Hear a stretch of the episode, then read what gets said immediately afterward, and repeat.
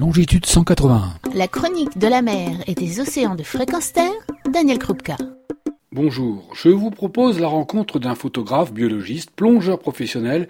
Il s'agit de Laurent Balesta, très connu pour ses expéditions qui font rêver et que l'on a pu suivre sur les écrans. L'expédition Gombessa, réalisée pour rencontrer le Sélacanthe, un poisson mythique qu'il a filmé pour la première fois en 2010, puis le mystère Mérou, dont il nous parlera, et puis enfin sa dernière expédition Antarctica que l'on a pu découvrir cette année, avec des images fabuleuses du monde sous-marin sous les glaces. Qu'est-ce qui motive Laurent Balesta pour réaliser toutes ces expéditions? Nous allons le savoir le goût, voire l'obsession pour, pour l'exploration. Quoi. Ce qui me motive le plus, c'est ça, c'est le, le, privilège, la chance d'être d'une génération où il y a encore des choses à explorer, à découvrir.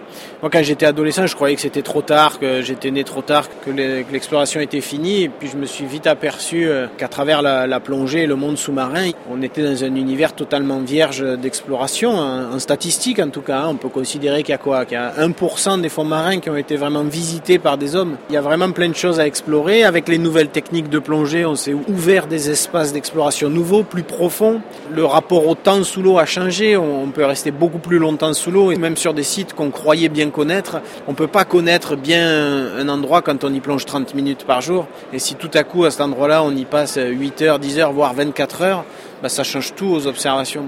Après, il y a des, sortes de Graal, hein, des obsessions. Le, le c'était une sorte de délire presque quand j'étais étudiant, puisque quand j'étais étudiant, c'était sur le coup totalement utopique. On savait que le Sélacanthe existait, que depuis quelques décennies d'ailleurs, mais il restait euh, inaccessible, c'est-à-dire on ne savait pas où le trouver vraiment. On ne savait pas plonger de toute façon à de telles profondeurs, enfin en tout cas en plongée autonome. Et puis finalement, cette utopie, elle est devenue une réalité. D'abord quand le Sud-Africain Peter Tim en a croisé un en plongée en Afrique du Sud.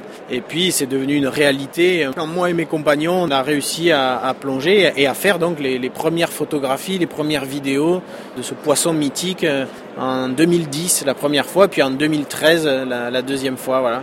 Je, lui dois beaucoup moi aussi la Quentin parce que d'abord il m'a apporté une quête pendant plusieurs années, il m'a apporté une satisfaction énorme quand je l'ai trouvé, il m'a apporté beaucoup de reconnaissance euh, de la part du monde professionnel, de l'audiovisuel, de la plongée, même de la part du monde de, l'art parce que cet animal est tellement incroyable qu'il qu arrive à réunir euh, plein de domaines finalement et ça m'a ouvert beaucoup de portes et ça m'a permis d'enchaîner vers d'autres expéditions que d'ailleurs j'ai toutes baptisées Gombessa.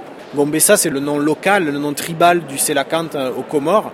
Par hommage à cet animal, j'ai décidé que toutes mes expéditions, même si elles ne parlaient plus du Sélacanthe, s'appelleraient quand même Expédition Gombessa, comme un hommage à trois valeurs qu'incarnait bien le Sélacanthe, c'est-à-dire un mystère scientifique, un défi de plongée et la promesse d'images animalières inédites.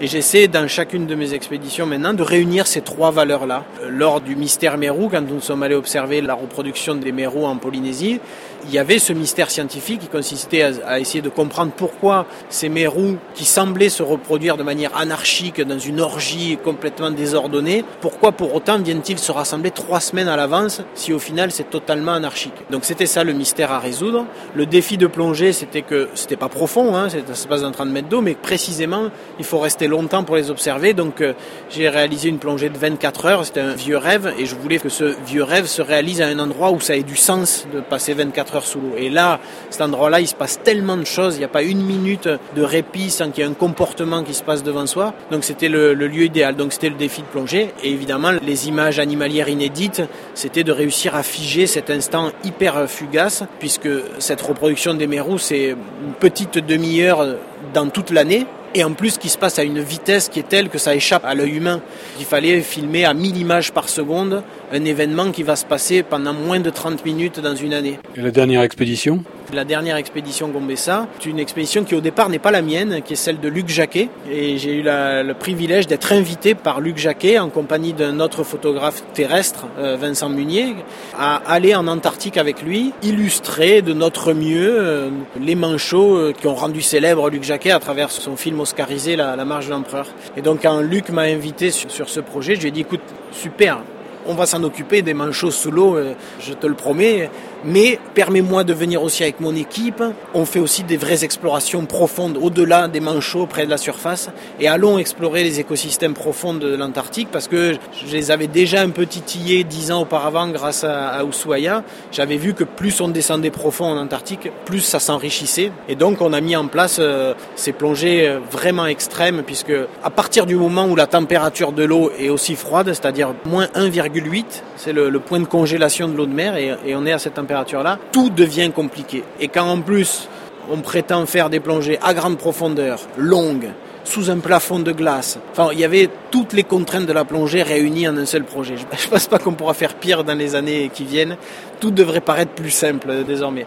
Mais en tout cas, ça valait la peine. Voilà, je trouve que l'expression valoir la peine s'applique complètement à cette expédition parce que c'était vraiment très douloureux, bien plus douloureux que j'aurais cru, malgré tout le matériel qu'on avait développé, des chauffages électriques à l'intérieur de nos combinaisons, qu'on utilisait à des puissances tellement élevées que ça finissait par faire fondre les soudures et à nous brûler les, les, les cuisses.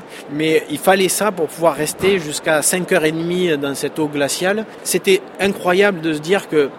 à chaque plongée, chaque jour, on sortait de l'eau avec des espèces ou des petits écosystèmes qui n'avaient jamais été illustrés vivants auparavant.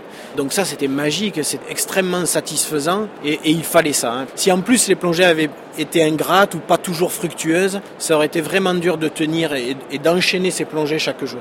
Moi j'ai perdu 6 kilos, j'ai mis 7 mois pour récupérer tous mes orteils. Je suis vraiment heureux aujourd'hui de pouvoir euh, montrer les fruits de cette expédition, toutes ces photos qui pour moi en tout cas c'est mon travail le plus abouti et le plus original de ces dernières années.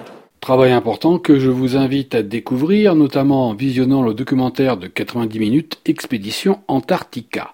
On retrouvera Laurent Balesta prochainement pour découvrir sa prochaine expédition et partager sa vision de l'environnement marin.